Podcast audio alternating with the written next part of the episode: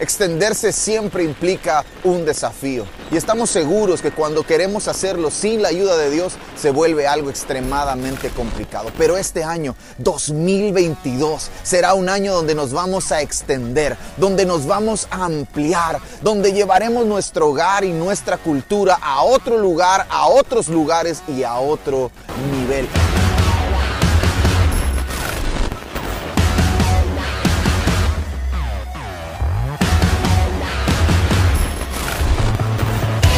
Será un año donde seguiremos creciendo, donde seguiremos multiplicándonos, donde no nos faltará la provisión de Dios para la visión que Él mismo nos está entregando. Y por supuesto, seguiremos haciendo honor a nuestro nombre. Restauración seguirá siendo parte de nuestra cultura, de nuestra genética, de algo que hacemos, porque eso somos, Iglesia Restauración.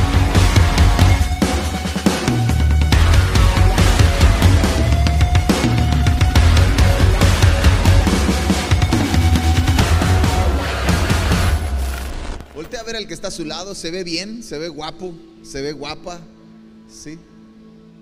Más o menos. No, yo de- desde aquí todos se ven, desde aquí todos se ven muy bonitos, todos se ven muy bien. ¿Ya está marinando el pavo todavía? El ponche, algunos van a hacer ponche. Este es ponche, ¿sí? ¿Sí o no, Normita? ¿Sí? Bien, eso. Ah.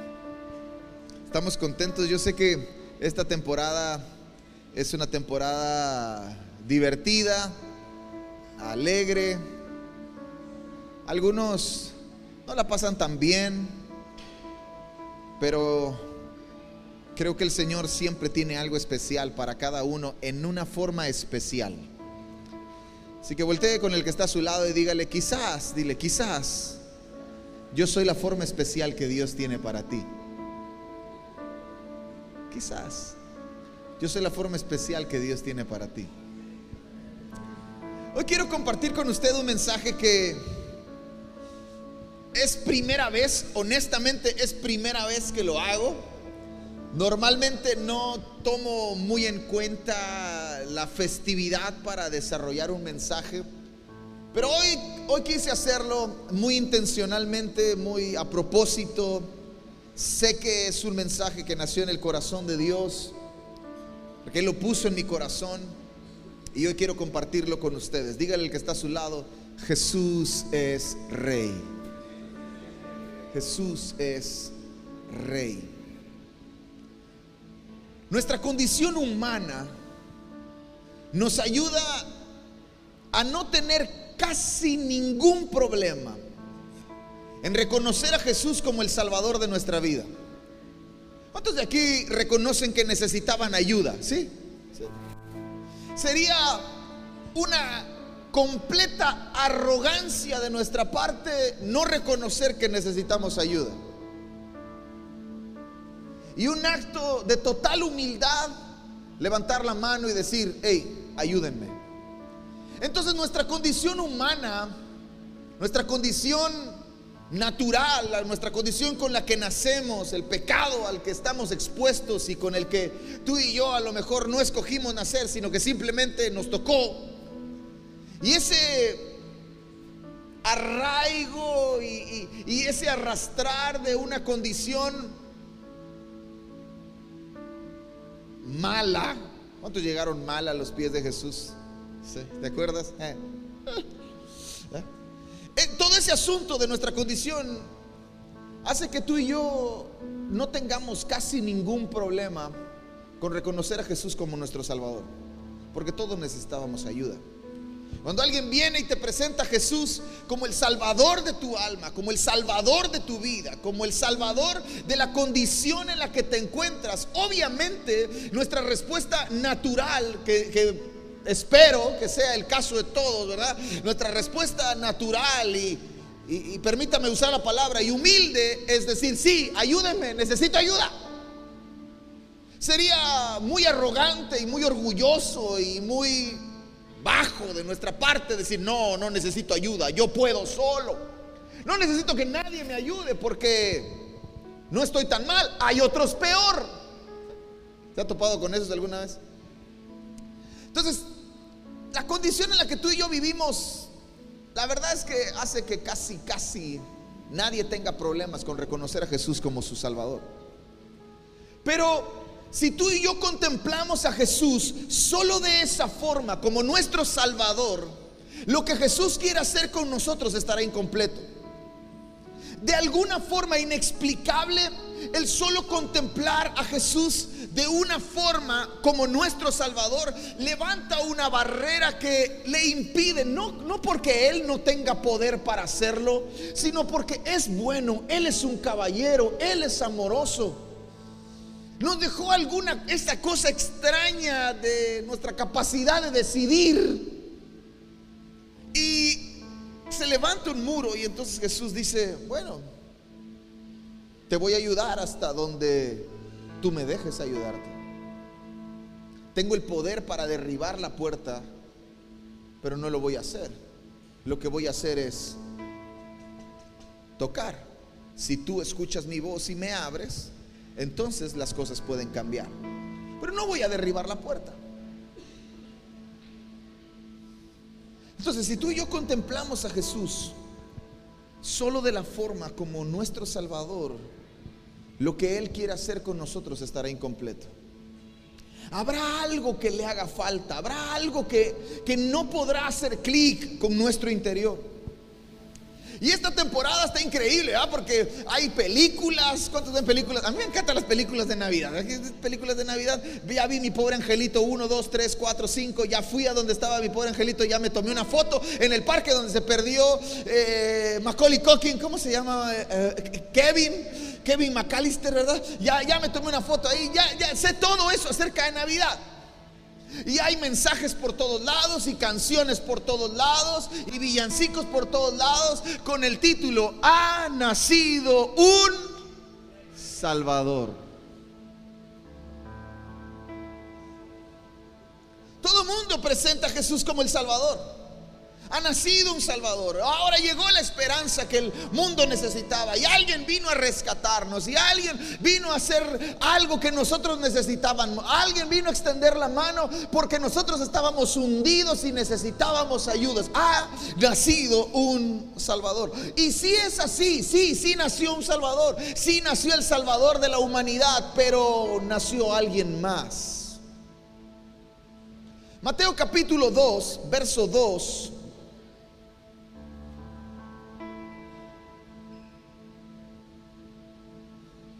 Esta es la historia de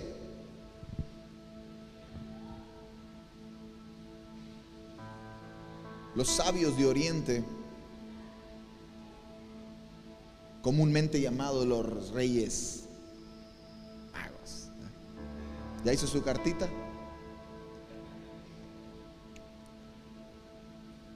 Pero estos sabios de Oriente, estos astrólogos, dicen algunas versiones, en el capítulo 2 de Mateo y en el verso 2 hacen una pregunta. ¿Dónde está el rey de los judíos que ha nacido? Porque vimos su estrella en el oriente y lo hemos venido a adorar. Qué increíble que estos hombres llenos de sabiduría, que algunos Antropólogos bíblicos dicen que caminaron por un buen rato, no fue así como que vieron la estrella y llegaron al otro día, sino que caminaron un buen rato desde que salieron de sus ciudades, de sus reinos, para llegar hasta donde Jesús estaba. Qué increíble que estos hombres sabios, que la Biblia los reconoce como sabios, como astrólogos, como estudiosos de la ciencia, no reconocen a Jesús como el Salvador, que lo es sino que la primera pregunta que hacen acerca de Jesús es, ¿dónde está el rey de los judíos? No dónde está el Salvador de la humanidad, no dónde está el Salvador de Israel, no dónde está el Salvador de Toño, el Salvador de Oliver, el Salvador de Raúl. No preguntan por eso, preguntan por dónde está el rey. ¿Dónde está el rey de los judíos que ha nacido? Hay un deseo en nuestro corazón y nuestro deseo es inclinarnos y adorar al rey.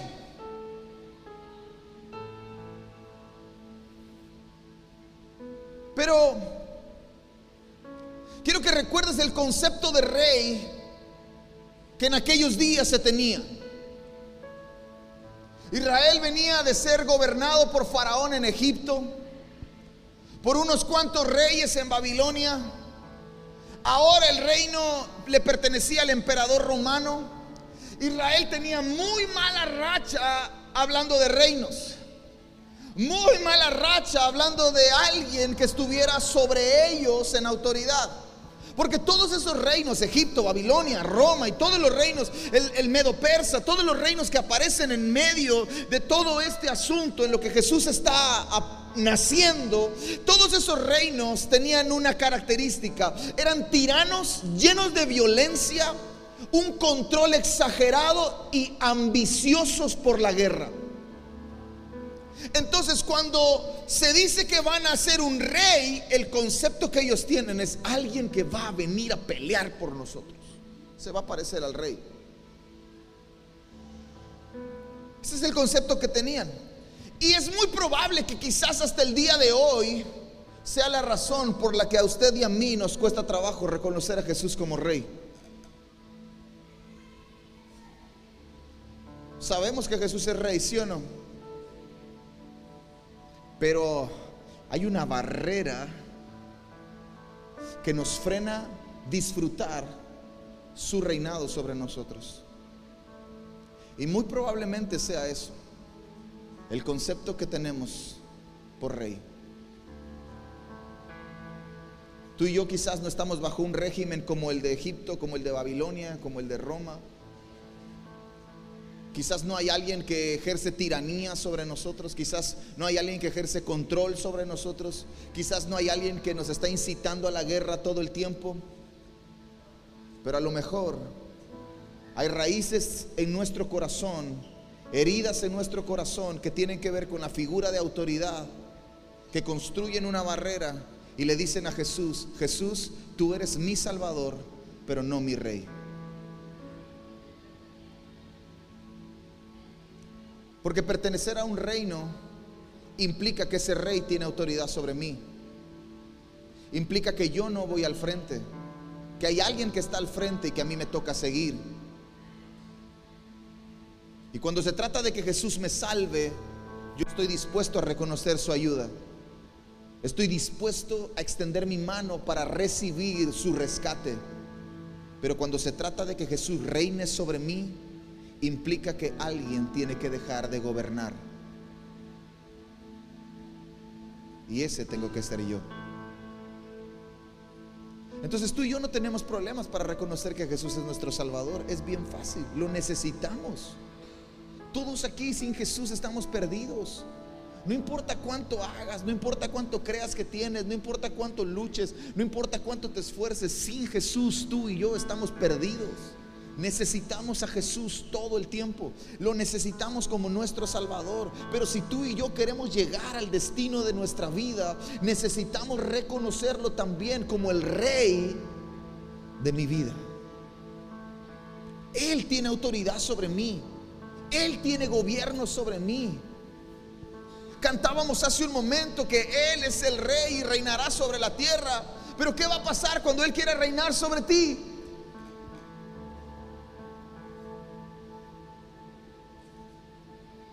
Mateo capítulo 2, versos 10 y 11, dice esto.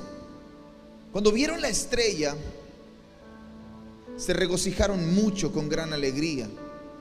Entrando en la casa, vieron al niño con su madre María y postrándose, lo adoraron. Y abriendo sus tesoros, le presentaron obsequios de oro, incienso y mirra. Podríamos hablar un montón de esas tres cosas. Pero si podemos resumir estos, estos versos en una sola palabra, si podemos resumir el concepto que estos, la, lo que sucede en la mente en el corazón de estos sabios de Oriente, de estos astrólogos que caminan un montón para llegar y postrarse y adorar y abrir sus tesoros. Si podríamos resumir todo esto, tendríamos que decir que ellos tienen entendimiento. ¿Qué es el entendimiento? Es una capacidad sobrenatural de reconocer lo que naturalmente no puedo reconocer. Es la capacidad espiritual de que mi espíritu, de que mi vida espiritual se conecte con la realidad eterna de Dios. ¿Por qué te digo esto? Porque Jesús no había resucitado a ningún muerto. No había convertido el agua en vino. No había sacado a Lázaro de la tumba. No había multiplicado peces. No había multiplicado panes.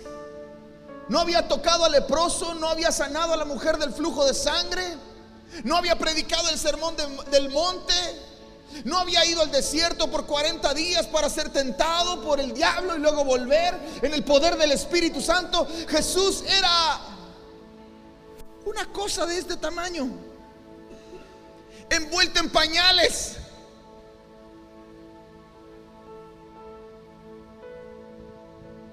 Y estos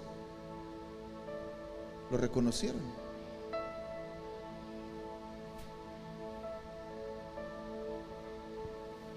Aún siendo un bebé, solo siguiendo una estrella y creyendo en una palabra profética, podían ver algo en Jesús que a nosotros aún se nos dificulta, pero que mi oración es que este día sea diferente. Mi oración es que esta noche tú salgas de iglesia restauración con los ojos de tu entendimiento alumbrados para que puedas ver a Jesús mucho más como mucho más que tu Salvador y comiences a relacionarte con Él como tu Rey.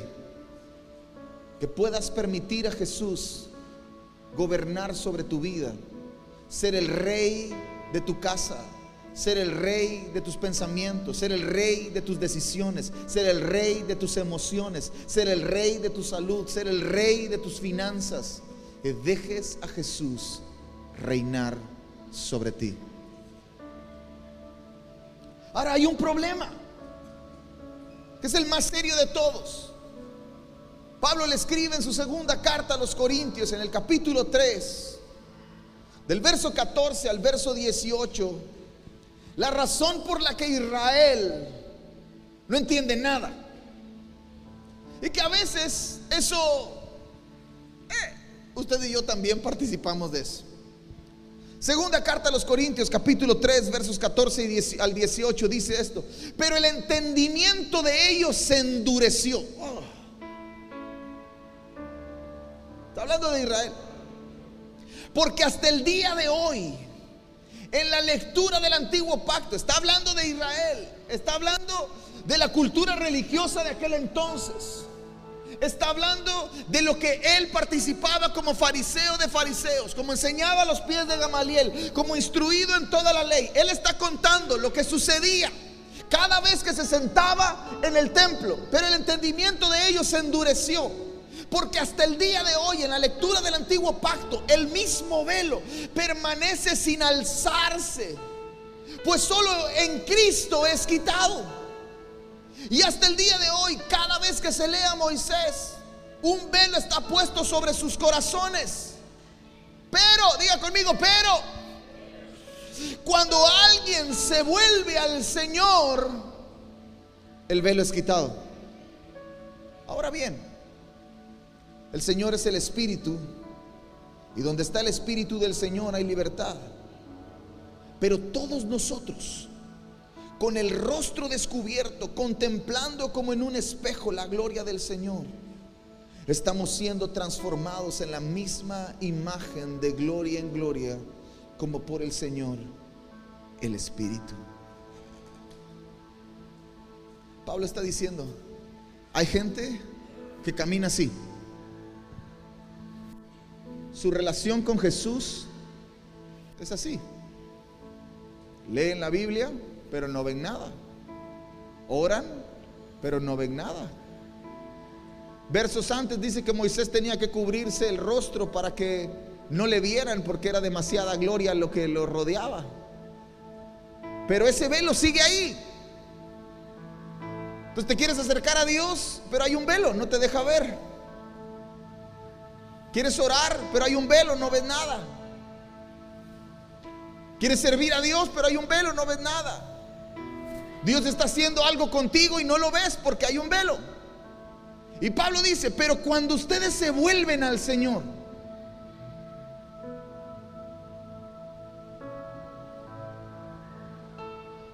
el velo es quitado. Y ahora pueden ver.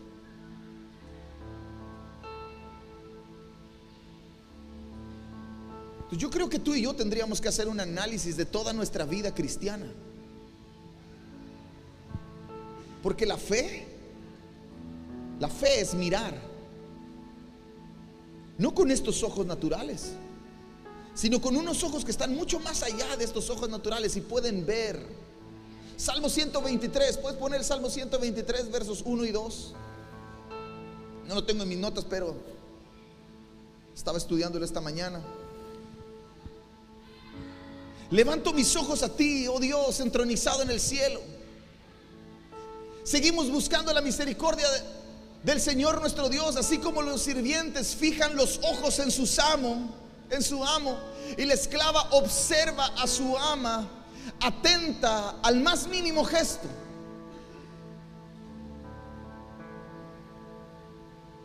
Seguimos buscando, así como los sirvientes fijan sus ojos.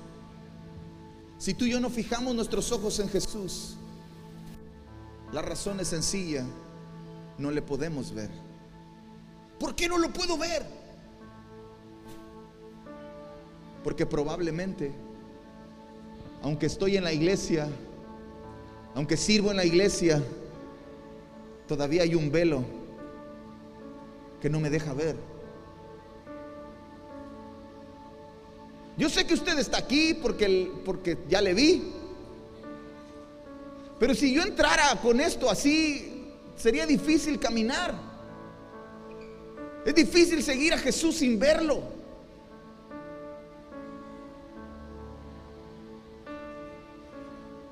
Por eso volverse al Señor no es un cambio de religión.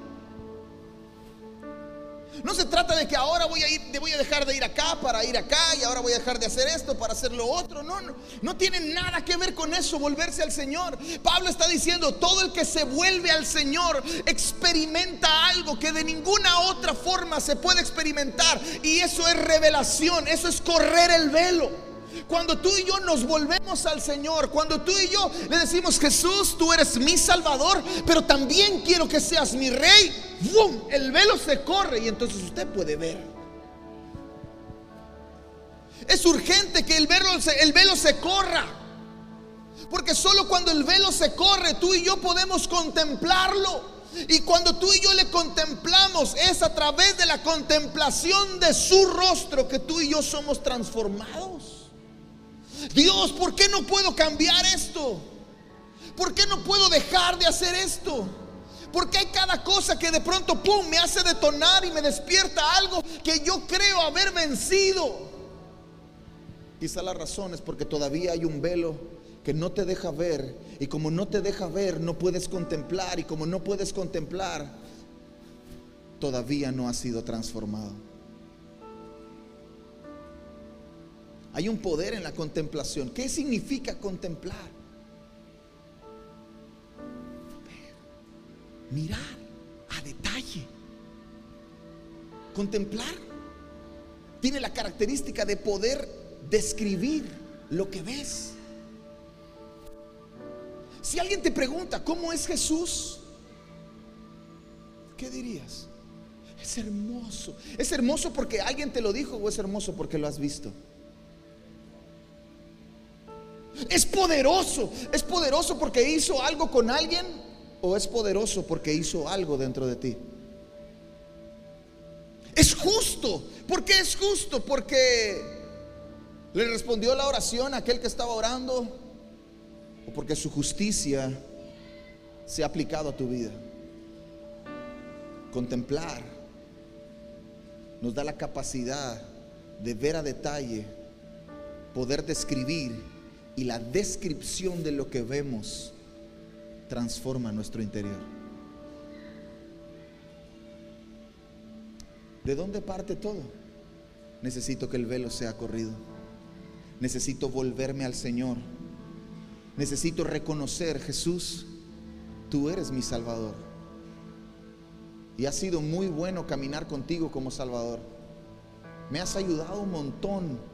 Ha sido muy bueno. He visto cosas extraordinarias. Gracias, gracias por no dejarme caer ni un solo día. Y cuando me caigo, siempre estar ahí para levantarme. Gracias por eso. Pero a partir de esta noche, quiero que nuestra relación vaya un paso más profundo. Y no solo quiero que seas mi Salvador, quiero que seas mi Rey. Quiero verte tal y como eres. Quiero que reines sobre mis pensamientos, que reines sobre mis palabras, que reines sobre mis actos, reines sobre todo lo que tengo, porque al final todo lo que tengo te pertenece a ti. Entonces tú y yo debemos renovar nuestro entendimiento de Jesús como Rey, porque Él no se parece a nadie. No hay ningún rey sobre la tierra que se parezca a Jesús. Ni habrá ningún rey sobre la tierra que se parezca a Jesús. No ha habido, esta tierra no ha conocido un rey como Él. Tú y yo tenemos que renovar nuestro entendimiento sobre eso. Porque probablemente no dejamos que Jesús reine sobre nosotros porque inmediatamente lo estamos asociando con algún reino que conocemos. Pero es que David fue conforme al corazón de Dios. Ni David se parece a Jesús. Ni David. Porque David pecó y Jesús no. Ni David.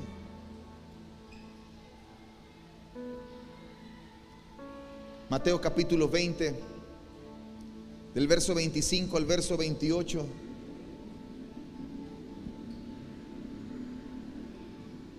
Jesús está describiendo a sus discípulos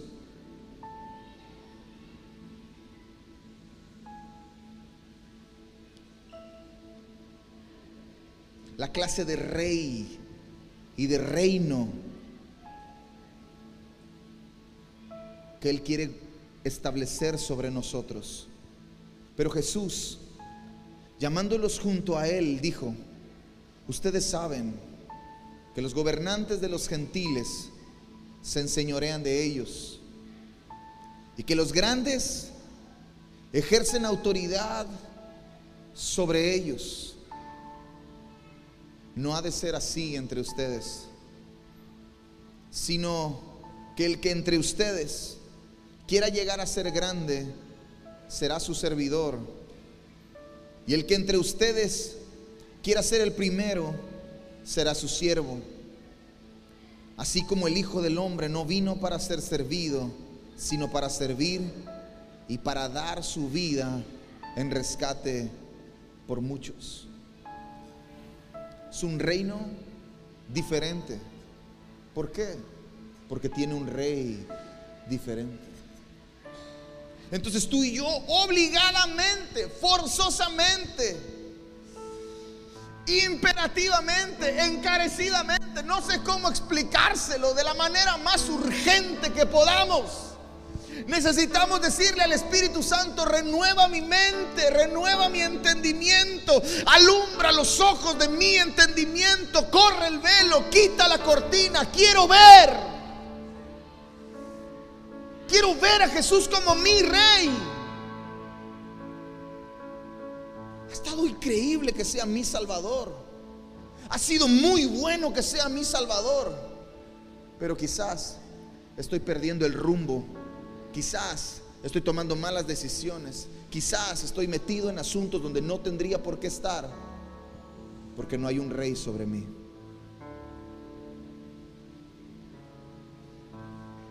No hay un rey a quien rendirle cuentas. No hay un rey a quien pedirle autorización. No hay un rey a quien pedir consejo. Yo hago lo que quiero.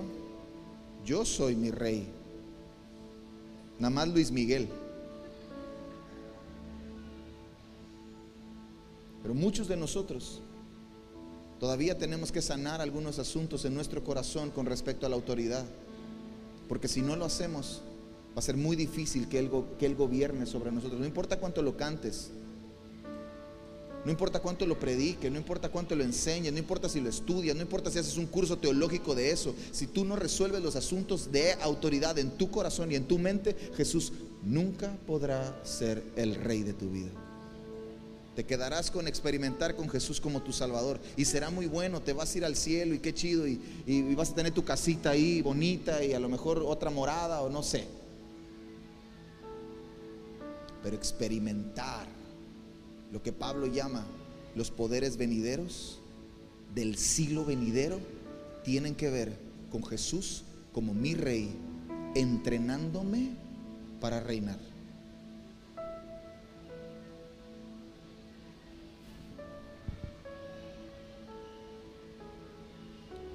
Cuando contemplamos, cuando le contemplamos, y todo es transformado, es cuando tú y yo podemos ver el corazón de este rey. Quien además nos quiere hacer parte de su reinado, reinando con él. Pablo le escribe a Timoteo y le dice, hey, él es el rey de reyes. Juan escribe en Apocalipsis, el soberano de los reyes de la tierra. Pero ¿cómo es este rey? ¿Cómo será? ¿Cómo será este asunto? ¿Cómo se verá? ¿Cómo me tengo que ver? ¿Cómo será su reinado sobre mí? ¿Cómo ejercerá su reino que no se parece a Babilonia, que no se parece a Roma, que no se parece a Egipto, que no se parece a AMLO, que no se parece a Peña Nieto, que no se parece a Barack Obama, que no se parece a Donald Trump? ¿Cómo será el reino de este rey que quiere reinar sobre mí? ¿Cómo será?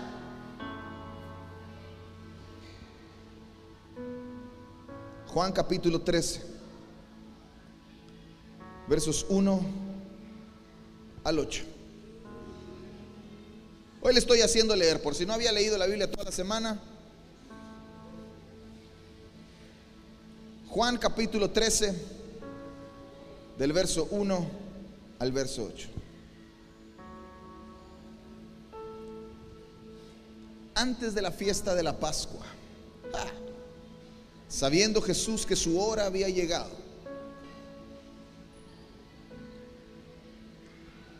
para pasar de este mundo al Padre. Habiendo amado a los suyos que estaban en el mundo, los amó hasta el fin. Y durante la cena, como el diablo ya había puesto en el corazón de Judas Iscariote, hijo de Simón, el que lo entregara, Jesús sabiendo que el Padre había puesto todas las cosas en sus manos y que de Dios había salido y a Dios volvía, se levantó. Se quitó su manto y tomando una toalla se la ciñó. Luego echó agua en una vasija y comenzó a lavar los pies de los discípulos y a secárselos con la toalla que tenía ceñida. Cuando llegó a Simón Pedro, este le dijo, Señor, tú me vas a lavar los pies. Jesús le respondió, Ahora tú no comprendes lo que yo hago, pero lo entenderás después. Jamás me lavarás los pies, le dijo Pedro. Si no te lavo, no tienes parte conmigo, le respondió Jesús.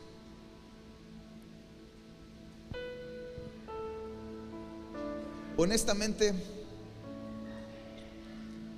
a lo largo de los cuatro evangelios hay historias extraordinarias de Jesús. Milagros impresionantes. Caminar sobre las aguas, pasar entre la gente, resucitar a un muerto de cuatro días, multiplicar comida, darle de comer a más de 15 mil personas, es impresionante. Pero honestamente, lavarle los pies a personas completamente indignas es mucho más impresionante. El rey de toda la tierra caminó entre nosotros, se inclinó, tomó una toalla y le lavó los pies a sus discípulos. El mayor se hizo el menor. El rey se hizo el siervo para mostrarle al mundo que su reino no se parece al de nadie y no será como el de nadie.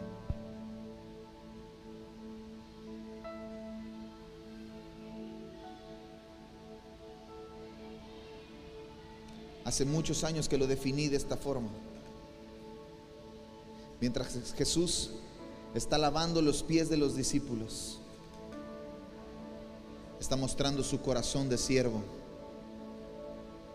El corazón de este rey es un corazón de siervo. Pero en su mente, en su mente tiene un reino estableciéndolo en el corazón de sus discípulos. Mientras más servimos tú y yo, más el reino avanza y avanza y avanza y avanza. Mateo capítulo 5, 6 y 7. El sermón del monte son la constitución de este reino. Y mientras él servía a sus discípulos, enseñándoles y mandándoles que hicieran lo mismo, él nos dice que así de cerca podemos contemplarlo. Mientras nos acercamos nos transforma. Y mientras nos transforma, Él forma su corazón en nosotros, instala su mente en la nuestra y nos habilita para reinar con Él. La única forma que, si me meto aquí, chilla, la única forma que yo vea la belleza de mi esposa es cuando me acerco. La veo de lejos y digo, híjole, Dios se pasó de lanza. ¿Cómo le hizo para conquistarme? ¿Eh?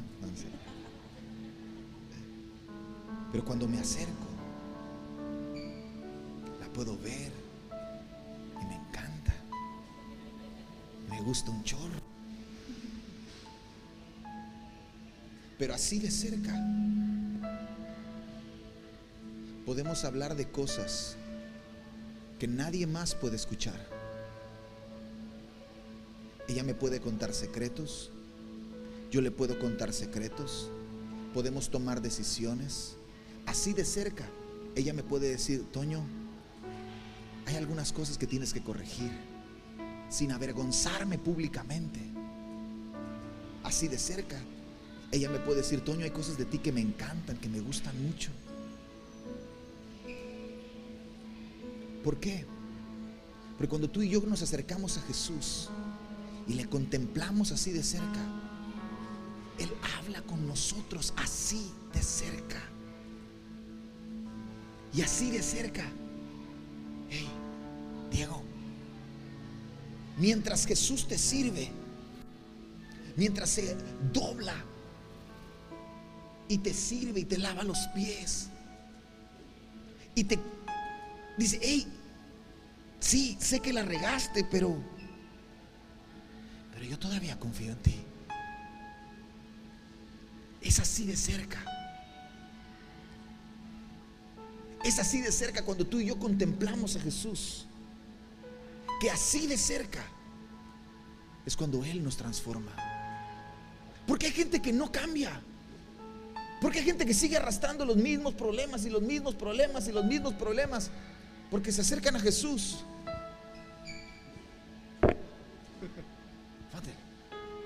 ¿me ves? ¿Cuántos dedos ves? Tres. Jesús tiene cosas para nosotros. Así de cerca. Pero necesitamos tomar una decisión y decirle, Señor, yo no quiero que seas solamente mi Salvador. Quiero que seas mi Rey. Quiero verte cara a cara, así de cerca. Para que entonces las cosas que no he podido dejar, las cosas que no he podido cambiar, sean transformadas. Así de cerca. Porque si no, si tú y yo no pudiéramos acercarnos así a Jesús, si tú y yo no pudiéramos acercarnos así de cerca a Dios, ¿qué diferencia tenemos con las otras religiones? ¿Qué diferencia hay? Ninguna. Sea hindú, sea budista, sea monje tibetano, haga lo que quiera. La diferencia entre todos esos y nosotros es que ahora no hay nada que nos impida acercarnos al Rey para ser transformados a su imagen. Mientras más me acer mientras más te acercas, Francis, Él va a hablar contigo de cerca. Y así de cerca va a ir formando tu corazón y formando tu corazón y formando tu corazón. Y sin avergonzarte públicamente, debe ser Francis.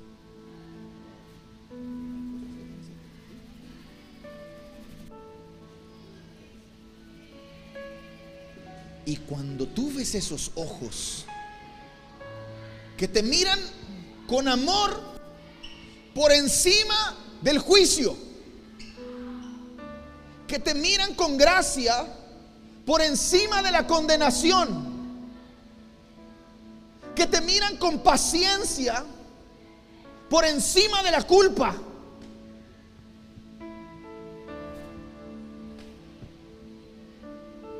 Dígame, ¿quién en su sano juicio no va a querer parecerse a ese rey? ¿Quién no va a querer que ese rey reine sobre él? Solamente quien no le ha visto no deja que ese rey reine sobre usted. Pero cuando le ves, cuando ves cómo te ve, ¿Alguna vez has caminado en la calle y alguien te ha visto así gacho? ¿Te ha barrido con la mirada? ¿Te ha mirado desde arriba? ¿Alguna vez te ha pasado eso? Tú y yo tenemos un rey que no nos mira así. Es más, es más, ni siquiera Raúl, pudiendo mirarte desde arriba, ni siquiera te mira desde arriba. Se agacha y desde abajo te ve. Porque Él tiene un corazón de siervo. Pero su reino se establece así, sirviéndote. Jesús nunca podrá ser mi rey si Jesús primero no me sirve. Yo tengo que ver a Jesús sirviéndome, diciéndome, hey, ánimo, todo va a estar bien, dale para adelante. Sigue creyendo, sigue avanzando. Hay algunas cosas que corregir. Hay algunas cosas que estás tomando mal. Pero tú puedes. Yo estoy contigo. Mis planes no han cambiado. Cuando lo ves así de cerca.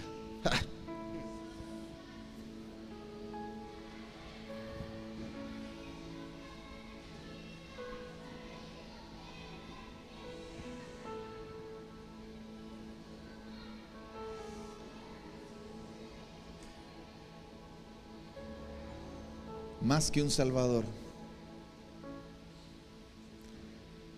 nació un rey.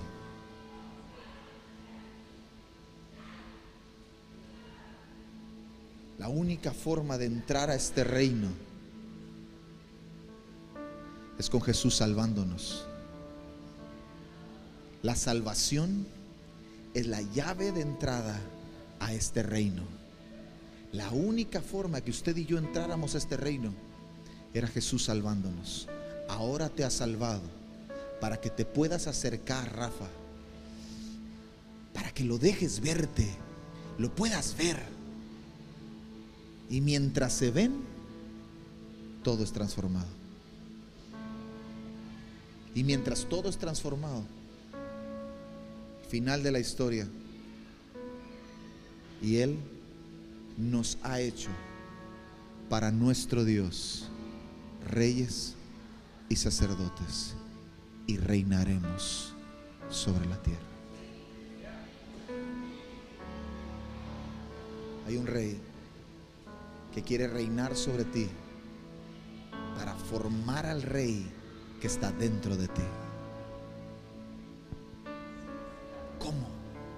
Deja que Jesús te sirva. Contémplalo. Haz una oración peligrosa. Quita el velo.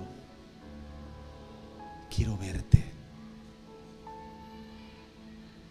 No quiero tener una religión. ¿Qué nos diferencia de, una, de cualquier otra religión? Si tú y yo no podemos disfrutar el acercarnos al Rey. Si tú y yo no podemos escuchar la voz del Rey que nos dice, hey, ven, siéntate a mi mesa.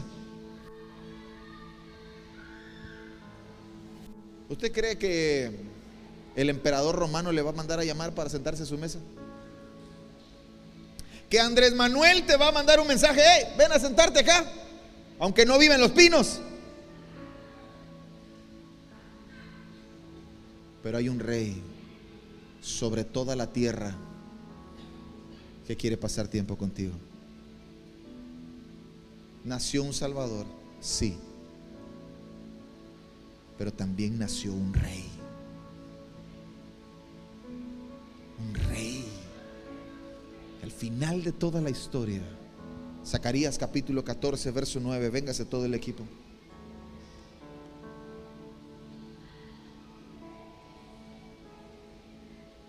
Zacarías está viendo el futuro.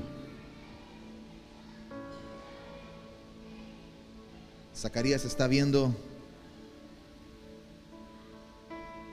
más allá de sus días.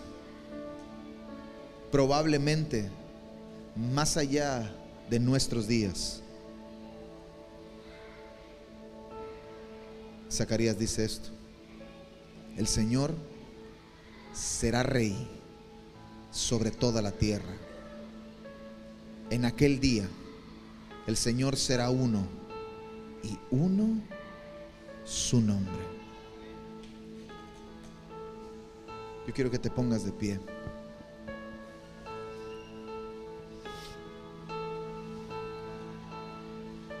Que tomes un momento ahí para reconocer si solo tienes un lado de la moneda. No sé cuánto tiempo llevas caminando con Jesús, pero a lo mejor solo tienes un lado de la moneda. Y solo estás viendo una parte de ese gran rey. Jesús es tu Salvador, claro, porque necesitas ayuda. Perdóneme la expresión, pero seríamos demasiado necios si no aceptamos la ayuda de Jesús. No reconocer la ayuda de Jesús es una necedad. Y yo creo que aquí nadie quiere ser necio, ¿verdad? ¿Sí sabe lo que es un necio? ¿Sí? ¿Sí sabe quién es un necio? Ese que está dale y dale como que el que va y va y va y va y se pega y se pega y se pega y trata de obtener resultados diferentes haciendo las mismas cosas. Ese es un necio.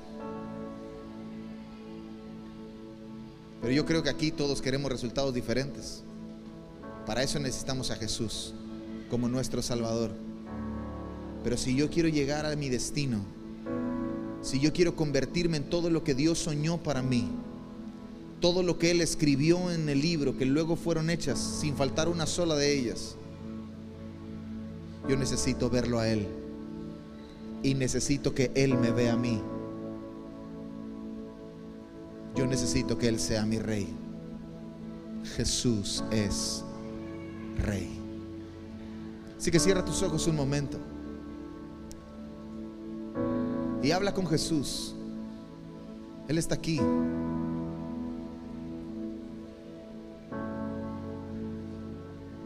yo quiero que seas mi rey. No solo mi salvador, te necesito y reconozco que necesito tu ayuda como mi salvador.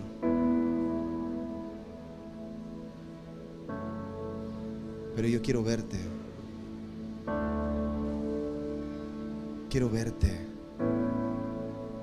Quiero que seas mi rey. Reina sobre mí.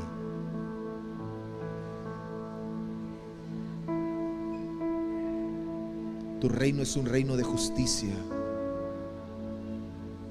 No habrá una sola injusticia en mi vida si tú reinas. Tu reino es un reino de gozo. Nada podrá quitarme el gozo si tú reinas. Tu reino es un reino de paz. Habrá paz en mi casa, aunque todo se esté cayendo, todo estará bien. reina sobre mí. Reina sobre mi casa. Quizá todo lo que necesita tu familia es que Cristo sea el rey. Quizás todo lo que necesita tu salud es que Cristo sea el rey. Quizá todo lo que necesitas tus finanzas es que Cristo sea el rey.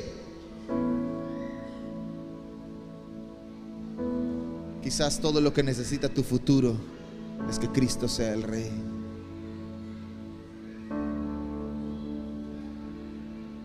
Corre el velo.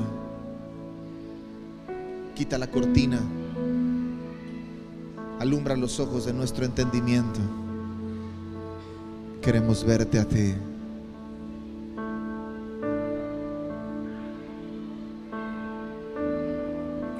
Hola, soy Toño del Río, pastor de Iglesia Restauración Cancún y queremos agradecerte que hayas estado con nosotros en esta transmisión. Espero que el mensaje te haya bendecido, te haya animado, haya fortalecido tu fe porque todavía queda mucho por hacer. Así que nos vemos en la próxima.